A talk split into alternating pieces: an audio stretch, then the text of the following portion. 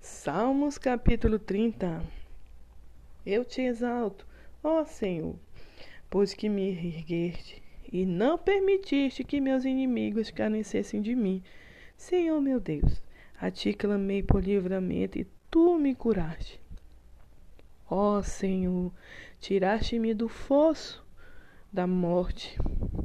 Pouco antes de descer a cova, devolveste minha vida Cantai louvores ao Senhor, vós que sois seus servos, e dai graças ao seu santo nome, pois sua fúria dura um só instante, mas a sua misericórdia prolonga-se através da vida. O pranto pode durar uma noite, mas a alegria nasce ao romper do dia. Em meio à prosperidade, afirmei: jamais serei abalado. Forte tu, ó Senhor, que por tua mercê estabeleceste a minha força como uma montanha. Contudo, ao encobrires a tua face, fiquei aterrorizado. A ti, ó meu Deus, clamei o Senhor e supliquei misericórdia.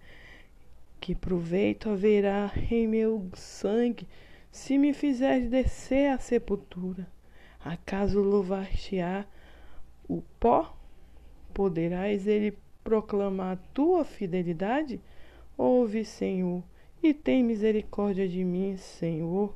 Ser tu o meu socorro. Converteste o meu pranto em dança, substituíste meu traje de luto por roupas de alegria, para que todo o meu ser cante louvores a ti e não se cale. Ó Senhor, Deus meu, ações de graças te dedicarei por todo sempre.